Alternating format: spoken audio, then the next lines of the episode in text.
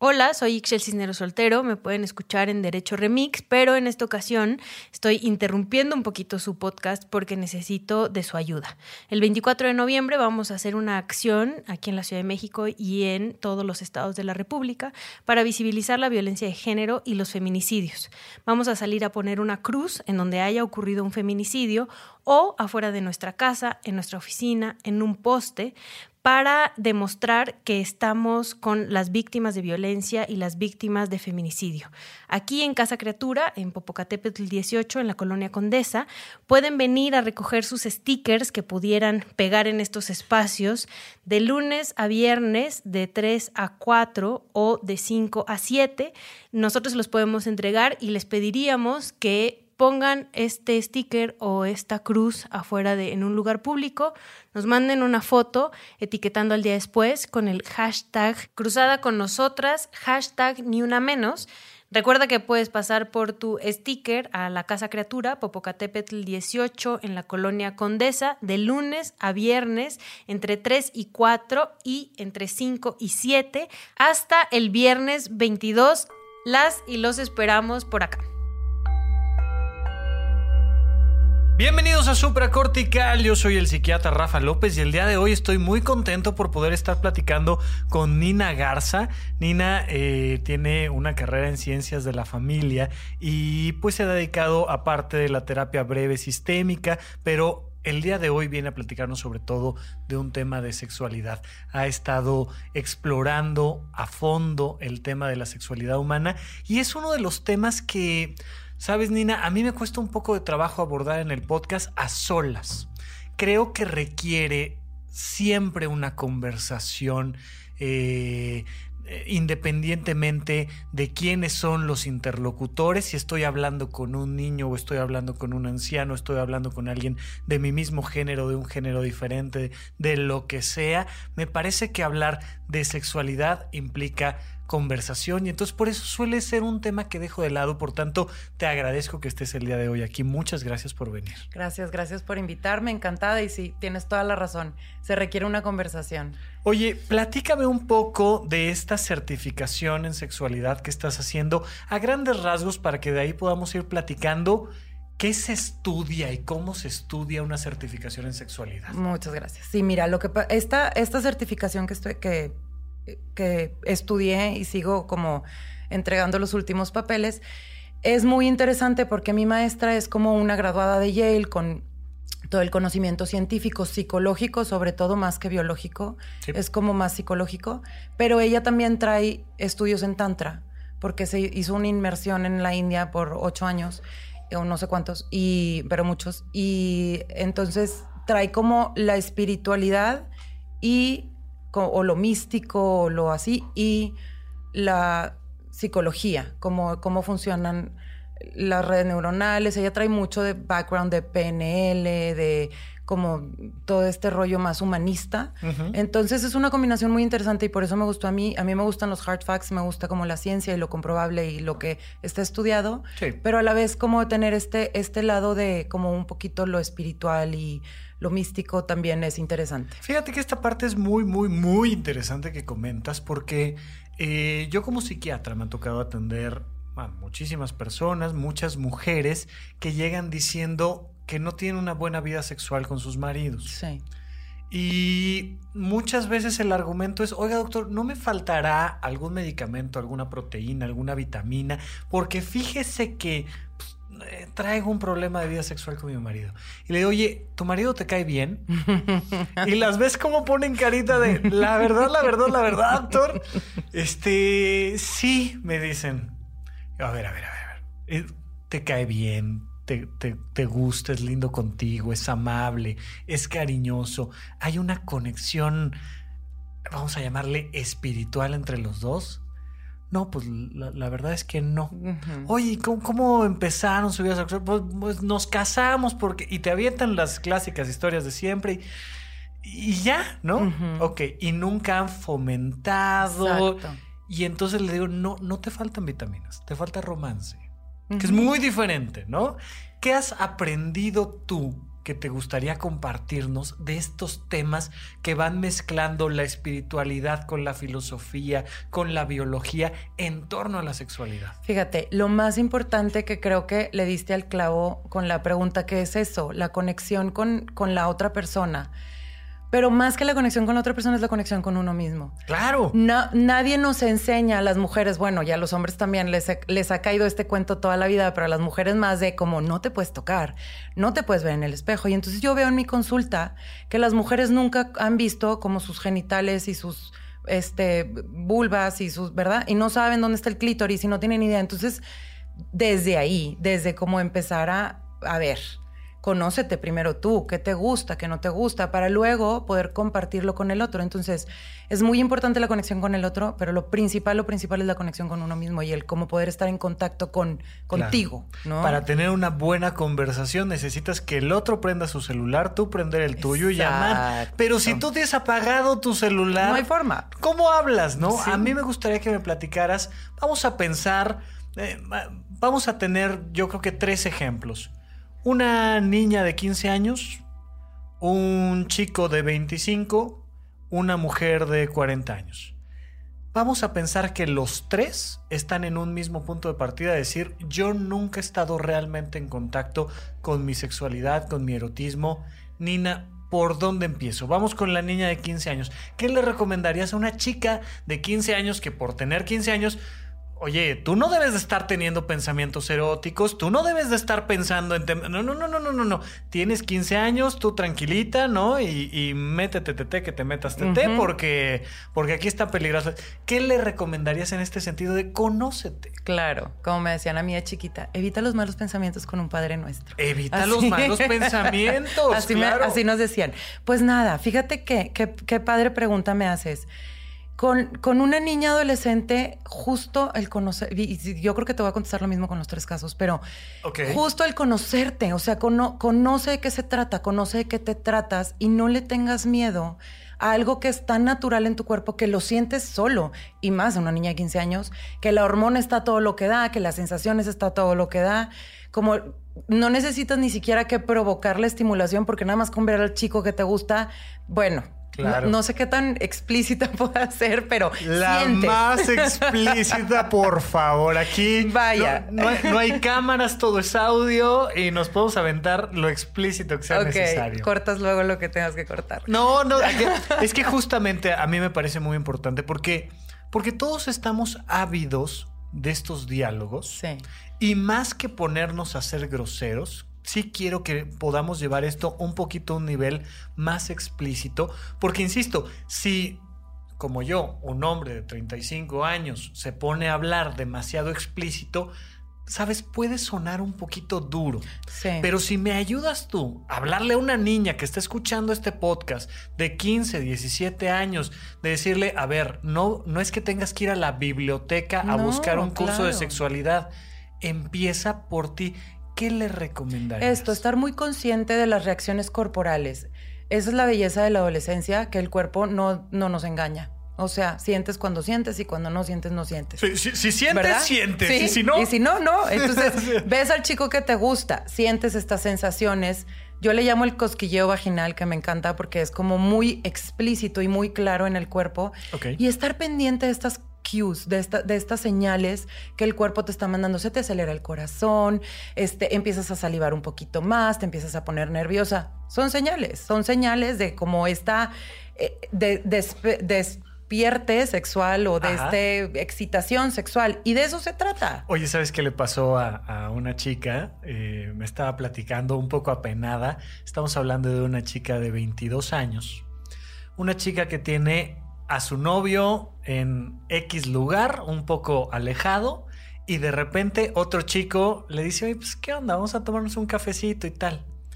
Y le fascina el niño, le fascina el niño, pero, pero dice, bueno, yo tengo un novio, no sé qué tal traía esta chica uno de estos smartwatch que entre otras cosas te avisan que no te vayas a infartar. Entonces cuando el niño se le acerca y le comenta algo, el reloj empieza a sonar de, oye, no sé por qué, pero traes taquicardia, ten cuidado. Y ella, apenadísima. Creo que como primera recomendación para una niña, para un chico de 25, para una mujer de 50 años, date oportunidad de sentir las señales de tu cuerpo. Exacto, exacto. Y sabes qué, y hay una diferencia muy grande con las personas que ya estamos un poquito más entradas en edad. Sí. Porque lo que va pasando es que todas estas ideas y estos constructos sociales que se nos van metiendo de reza el Padre Nuestro cuando tengas pensamientos pecaminosos, sí, sí van creando huella y sí van dejando como costumbres. Entonces, a una señora de 45 años le diría, muy, conócete, pero empieza por conocerte pues tócate, porque ya perdiste esa sensibilidad y a veces ves al chavo o al hombre que te gusta o al esposo que te gusta y es como, no, no puedo estar sintiendo esto. Entonces ya en automático ni siquiera lo piensas y lo bloqueas. Sí. Y entonces es como conforme más estamos centrados en años, es como, ok, haz un esfuerzo consciente por conocerte, porque para una chava de 15, 16 años, para Es un hombre, natural. al hombre le va a venir la erección en tres segundos, o sea, Claro. no necesitas hacer mucho, pero ya para, para cuando estás más adelante en la vida, pues sí hay que hacer un esfuerzo un poquito más eh, puntual, ¿no? En conocerte. Hay muchísimas técnicas y hay muchísimas formas. Lo más sencillo es agarrar un espejo, vete, conócete, conoce tus partes. Tú, sabías, por ejemplo, que los labios femeninos son totalmente diferentes en todas las mujeres. Claro. Es como la huella digital. Entonces, una, yo, por ejemplo, cuando fui creciendo, yo decía, pues todos los labios son iguales. Claro. Y cuando me topo con esta realidad y empiezo a estudiar mi certificación y un una, una sesión era... Nos pasaron cinco minutos de puras fotos de, de labios y yo decía, distintas, no puede distintas". ser que no se acabe esto. O sea, ¿cómo, cómo es posible? ¿No? Entonces, como conocerte y luego ir tocándote, ir viendo que sí, que no, donde me gusta. Hay gente que de- repente descubre que en el codo es una zona erógena, pues dale, ¿verdad? Claro, claro. Oye, pero, pero sí pasa mucho esto, que los condicionamientos llegan a estar tan arraigados que da esta idea de, no, hombre, eso es para las niñas. O sea, eh, yo, yo, yo ya, hombre, yo ya estoy muy vieja, ya Sí. tengo 40 años, ¿no? Y yo ya me debo de despedir del tema de la sexualidad. ¿Por qué? Considerando que habría que hacer un esfuerzo un poquito mayor por buscar el placer erótico e incorporarlo a tu vida para llenarla de riqueza, ¿por qué no decir, bueno, mira, ya cerrada está la fábrica, con permiso, buenas noches, y nos dedicamos a cualquier otra cosa que no tenga que ser el sexo? Pues mira, no sé el dato exacto, este, pero sí sé que el líbido aumenta en las mujeres cuando ya cerramos la fábrica. Ok. O sea, eh, esta curiosidad y este viene con la edad más adulta, cuando la mujer tiene un poquito menos de presión alrededor de la sexualidad, ¿no? Cuando estás, aparte, mucho más segura de tu cuerpo, de. Cuando ya de no es para presencia. conseguir marido. ¿no? Exacto, exacto, que ese es todo otro tema. Pero eh, creo que las mujeres de ya como la segunda etapa de la vida, tenemos esta facilidad de que hay mucho menos restricciones, ya corres menos riesgo de embarazarte, ya sabes qué, qué usar, qué no usar, que si las pastillas, que si no las pastillas, que cómo te cuidas, que vaya, tienes un poquito más de información al alcance y ya no es la hormona actuando como a lo loco, ya está más bajo control. Entonces es una sexualidad mucho más consciente y mucho más rica que la sexualidad de la adolescencia, ¿no? O sea, la, la adolescencia es como rápido, ya, sí, bruto, ay, qué emoción. Y, y la, de, la de la edad adulta es como mucho más consciente, más pensada, lo puedes permear a todos los ámbitos de tu vida y puedes estar a- aprender a sentir el placer como en todo y permear esta, este placer y esta sexualidad en toda tu vida y empiezas a vivir desde el placer que también nos han enseñado que eso es como muy malo, pero el vivir en placer es como otra experiencia y otro, otra forma de vivir muy elevado y muy, muy diferente. Entonces, Oye, y siguiendo aquí un poco con el tema de los condicionamientos, me parece que algo que lesiona mucho el erotismo de una pareja es querer que tu pareja sea siempre la única que te produzca una respuesta erótica. Y entonces bloqueas todos los demás estímulos porque pues yo soy una dama o yo soy un caballero. Y entonces dicen, no, no, no, es que la única persona que me tiene que gustar es mi novio, mi novia. es mi Claro. ¿Qué opinas de esta perspectiva? Mira, es todo un tema. Yo creo que una persona nunca jamás, a ver, si yo le pongo al otro la responsabilidad de cumplir todas mis necesidades, lo estoy poniendo en un aprieto como muy grande, ¿no? Y entonces, cuando uno se hace responsable de su vida y empieza a reconocer lo que necesita y empieza a tomarlo de quien lo necesita y no en un, y no en un tema de déjame tomo lo que es mío y lo que quiero y me voy. No, sino en un tema de compartir, de convivir, pues se empieza a romper un poquito este esquema de es que tengo que hacer todo con mi marido, porque no es nada más el sexo, es eh, tengo que ir al cine con mi marido y tengo los viernes y los sábados tengo que ir a cenar con mi marido y él y entonces se vuelve un tema de posesión que si nos vamos a las raíces de la humanidad entendemos como este tema de pues económicamente era necesaria la monogamia porque necesitaba se necesitaba para poder Perdóname, te voy a poner un super freno porque me parece muy importante que lo platiquemos.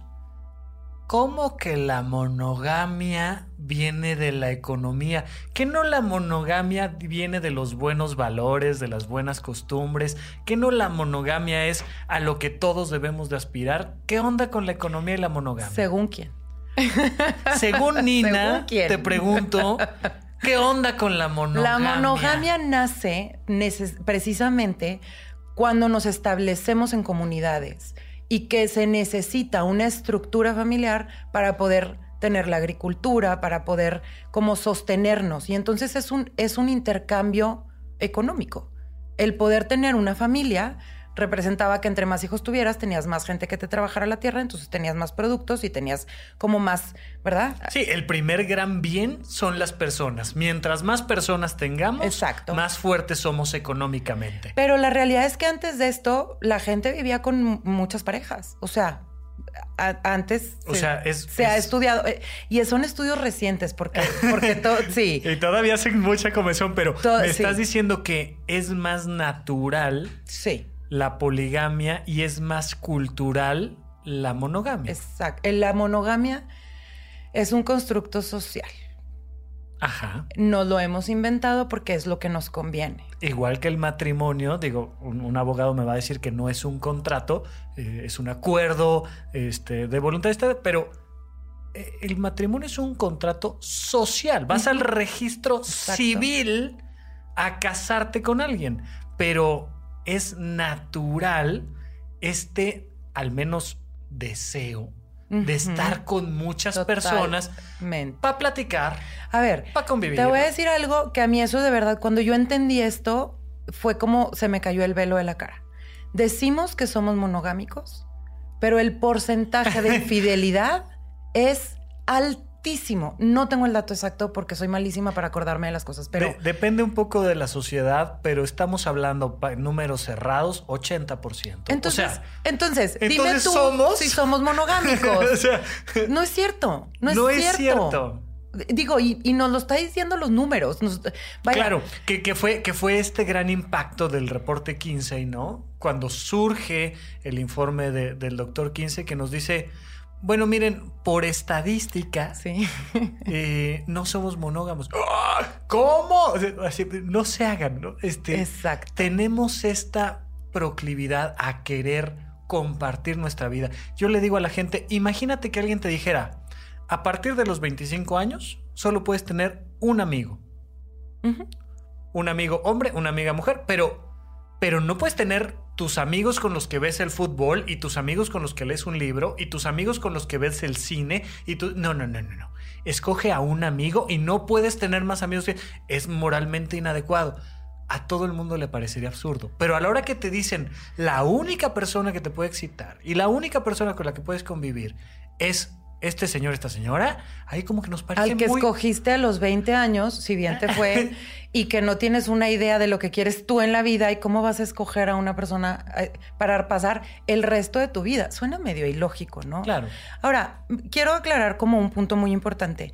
Independientemente de lo que seamos poligámicos o monogámicos, creo que lo más importante es cómo tener esta comunicación dentro de la pareja. Fantástico. es decir, más allá de si somos polígamos o no, lleguemos a acuerdos, ¿no es lo que estás diciendo? Exacto. ¿Qué quiero yo? Porque de verdad hay gente que le funciona la monogamia. ¡Qué y está maravilloso. Y me encanta. Y creo que es un modelo que se tiene que, o sea, de alguna forma tiene que suceder para la creación, de, para la eh, procreación y em, estabilidad de los hijos. Claro. Que es una realidad.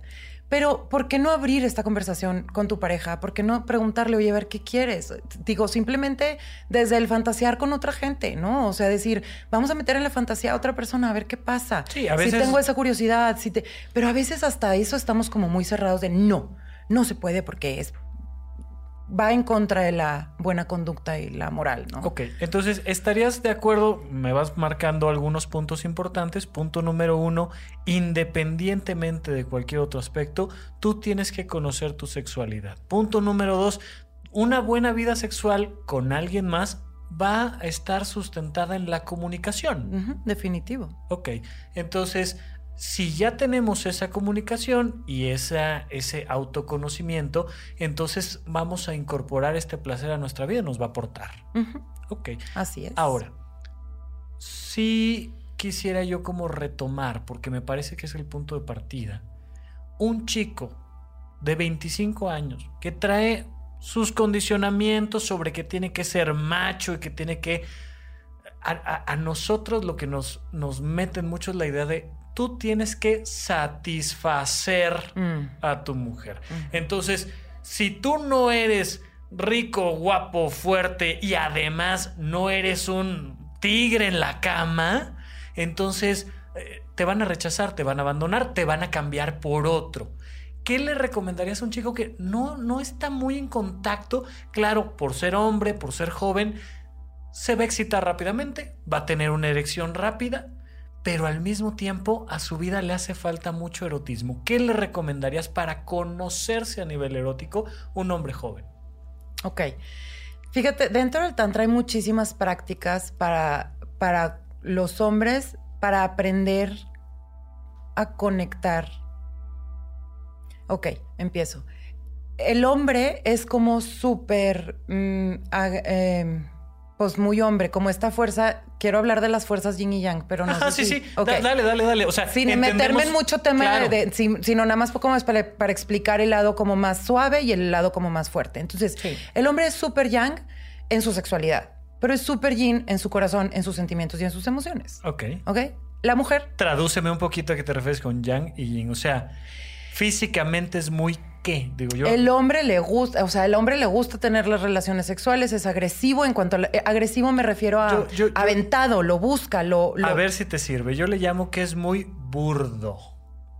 O sea, los hombres, queramos o no, y mira, te está hablando un hombre que es muy femenino, ¿no? Digo, ya, ya, ya, mi público ya me conoce, pero yo tengo una conexión muy femenina con el entorno y esta comunicación con las mujeres me fascina y demás. Bueno, pero somos muy burdos. Somos muy de el deseo, la sensación, la satisfacción, muy simple, muy directa, muy Exacto. rápida. Gracias, ¿no? exacto. Sí, muy, muy concreto. muy concreto. Objetivo. Sí. Tengo ganas, Eso, oye, lo hago y Un- punto. O sea, oye, pero si nos acabamos de pelear hace cinco minutos, no entiendo la relación entre una cosa y otra. O sea, Exacto. tengo ganas, tienes ganas, pues tengamos relaciones. Pero es que no hemos terminado de aclararlo de si el- el- el- Sí. la casa va color azul o va rosa. Por eso, primero cogemos y luego platicamos de lo que quieres. Y somos así, muy directos, muy Exacto. burdos, muy claros. ¿no? Muy, esa- bueno, eso mismo, la mujer es en las emociones, corazón, sentimientos. ¿O no? Claro, la, la mujer entonces. Ya dime qué te pasa, por favor. Es que Ya. ¿por qué no me puedes decir qué estás sintiendo en tu corazón? Y el otro está con los ojos para arriba pensando, ¿Qué carajos ¿qué le tengo que decir? ¿Qué es lo que tengo que estar sintiendo? A ver, a ver, que déjame conecto. Pues porque Claro. el hombre Sí. es súper yin con sus emociones y sus sentimientos. Claro. Entonces, la mujer es mucho más fácil que conecte a un nivel espiritual, no espiritual, sino como corazón, sentimientos, emociones, y el hombre es más fácil que conecte a un nivel sexualidad. Claro. Entonces, aquí entra el baile hermoso de la sexualidad y estoy hablando de relaciones heterogéneas. Este, obviamente yo sé que hay como ahora una gran variedad de todo, pero Claro. te estoy hablando como del común denominador general. Sí. Este, y entonces el hombre va a buscar esta conexión sexual como más rápido con la mujer. Cuando conoce a una mujer, su Y más forma de física. su forma de conectarse es sexual. No es porque sea un depravado o porque. No. Claro, es porque- que su constitución así es. Ahora, ahora hay esta idea de un hombre que se acerca a ti porque estás guapa es un mendigo desgraciado, es una mala persona. Y está siendo hombre. Por favor, o sea, es, hombre. Eso no significa que detrás se vaya a construir algo más profundo, más simbólico, pero, pero nada tiene de malo un hombre que voltea a ver a una chica y le parece atractiva y dice, hola, me pareces atractiva. Claro. ¿Qué hacemos, no? Oye, pero este chico de 25 años del que estamos platicando dice, Nina, yo sé que tú estás certificada en el tema de la sexualidad y yo quiero que cuando tengo relaciones sexuales mi pareja verdaderamente lo disfrute. ¿Qué tengo que hacer? Te va a preguntar este chico. ¿Tengo que aventarme del tejado? ¿Tengo que disfrazar? ¿Qué tengo que hacer para que una chica disfrute tener relaciones conmigo? Porque toda la adolescencia, has de saber, nos la pasamos preguntándonos, bueno, ¿y ellas qué les gusta? O sea, ¿qué es ser bueno en la cama? Porque además ellas platican mucho entre ellas si el chico con el que estuvieron es bueno en la cama o no. ¿Qué es ser bueno en la cama? ¿Qué es ser bueno en la cama? Con esto que te platicaba del yin, yang, la, yin y yang, la forma más fácil de llegarle a una mujer es hablar de sentimientos. Imagínate tú, échate ese trompo a Luña que le estás pidiendo a un, medio orangután de 25 años de edad, pero por favor, grábatelo con fuego. No va a ser la velocidad, la intensidad, el tamaño de tus bíceps, ni el tamaño de tu cartera. Nada. Si quieres que ella diga, guau, con quien estuve, te tienes que conectar emocionalmente. Y te voy a dar una práctica para todos tus. Por favor. Que a mí me encanta y creo que es algo que a las mujeres nos encanta. Y es como tener esta conversación antes, y es súper sencilla, antes de tener una relación, relación sexual. Miedos, expectativas Ok. That's it. ¿Cuáles son tus miedos de esta relación? ¿Y cuáles son tus expectativas? Y entonces ahí le das espacio a ella de que se abra y diga, pues es que me da miedo que me vayas a romper el corazón o me da miedo o tengo la expectativa de que tú y yo nos vamos a casar. Y entonces tú como hombre ya puedes decidir, porque tú también como hombre compartes mis miedos y mis expectativas. Pues mi miedo es que pienses que porque me voy a acostar contigo, ya quieres que me case contigo. Claro. O, ¿verdad? Digo, y te estoy poniendo un ejemplo, pero se abre la conversación, abrir la conversación y no nada más llegar como, ok, vamos a hacer lo que tenemos que hacer y se acabó. Que pues sí, para el hombre es, eso es, pero las mujeres sí necesitamos como un poquito más de... No, y te estoy hablando en generalidad, hay sus excepciones. Y al final, claro, por supuesto que siempre hay excepciones, pero al final esto me parece una recomendación muy importante porque si tú platicas con los chicos que tienen relaciones sexuales con su novia, con una prostituta, con ellos mismos, todos al final nos damos cuenta que el vínculo emocional es verdaderamente el factor importante. Tan así que hay prostitutas que cobran mucho más por aquello que llaman girlfriend experience, ¿no? O sea, te voy a hacer creer que te quiero. Y el hombre dice, mira, con eso tengo. Muchas gracias. Porque en realidad la, la fricción de los órganos sexuales es lo de menos. Si tú no estás en contacto con tus emociones y con tu erotismo, es decir, lo que a ti te gusta, lo que a ti te nutre, y no estás en contacto con sus emociones y lo que ella quiere y lo que ella busca en ti, toda relación que tengas va a ser insatisfactoria. ¿Estarías de acuerdo conmigo? Nina? Totalmente de acuerdo. Oye, tú vas a, estar presente en un retiro holista, ¿es correcto? Así este, es. ¿Cuál es tu participación ahí? Platícame del retiro. Mira, este retiro, este, justo ahorita estamos como definiendo la fecha, tenemos una fecha definida, pero por cuestiones de logística estamos como redefiniendo. Hay, una fecha tentativa, 22 a 24 de noviembre, pero está, en, tentativa. Está en tentativa. Ok, en San Miguel de Allende. En San Miguel de Allende, en una hacienda que está bellísima. Y eh, lo que mi participación es precisamente ayudar a las mujeres, es un retiro para puras mujeres. Y mi participación es precisamente como esta conexión con ellas mismas desde el lado de su sexualidad, aprender a escucharse, aprender a conocerse, a dejar de tenerse miedo y entonces es como todo este tema de, pues nada, abrir esta conversación de sexualidad con, con uno mismo, que creo que es, la partida y es la base de... Correcto, y, yo ahí quisiera, quisiera apuntalar algo, me parece muy positivo que sea exclusivamente para mujeres porque es, es eh, un poco así como los gimnasios que hay ahora solo para mujeres realmente las mujeres por muchos motivos sociales han sido víctimas de contextos agresivos hacia ellas. Exacto. Y la sexualidad tiene que ser lo más cuidado de lo más cuidado, no por un tema moral, no por un tema, sino porque genuinamente para que una chica explore su, su sexualidad se tiene que sentir segura. Por eso, por favor, si tu pareja te hace sentir insegura, no te preguntes por qué no te gusta tener relaciones con él. Cierto. Pero en este taller entonces es solo para mujeres, para permitir crear un ambiente, creo yo, de seguridad Exacto. y poder partir del elemento fundamental, que tú conozcas tu erotismo, ¿es correcto? Exacto. Y hay, eh, hay otra parte del retiro que se va a dedicar también como a esta parte del corazón y de las emociones y de los sentimientos. Entonces es un complemento muy padre porque estás como abordando dos temas como muy básicos y muy principales dentro de toda la experiencia humana. Fantástico, Nina, te lo agradezco muchísimo. No sé si hay algo más, alguna recomendación, ya sea puntual con un ejercicio, un texto, lo que tú me quieras decir, o terminamos la conversación, pero te agradezco mucho que hayas venido. ¿Qué le podrías decir para cerrar a nuestro público? Pues yo creo que el tema principal es que la sexualidad es bellísima y no hay que tenerle miedo. O sea, no, eh, es, no es peligrosa. Al contrario, es una herramienta de mucho poder que nos puede ayudar a como llegar a lo que queremos ser y a lo que queremos llegar y a lo que queremos realizar en nuestras vidas. Nina querida, muchísimas gracias por acompañarnos Gracias en Supracortical. ti. Gracias a todo el público por escucharme y estaremos platicando más de estos temas en otra ocasión. Muchas gracias y hasta la próxima. Muchas gracias. Supracortical. Aquí todos estamos locos. Con el doctor Rafael López. Disponible en iTunes, Spotify, Patreon y puentes.mx.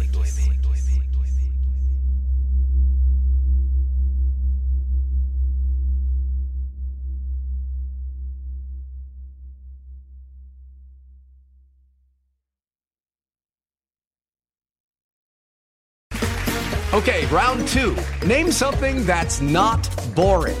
Laundry? Ooh, a book club. Computer solitaire, huh? Ah, sorry, we were looking for Chumba Casino.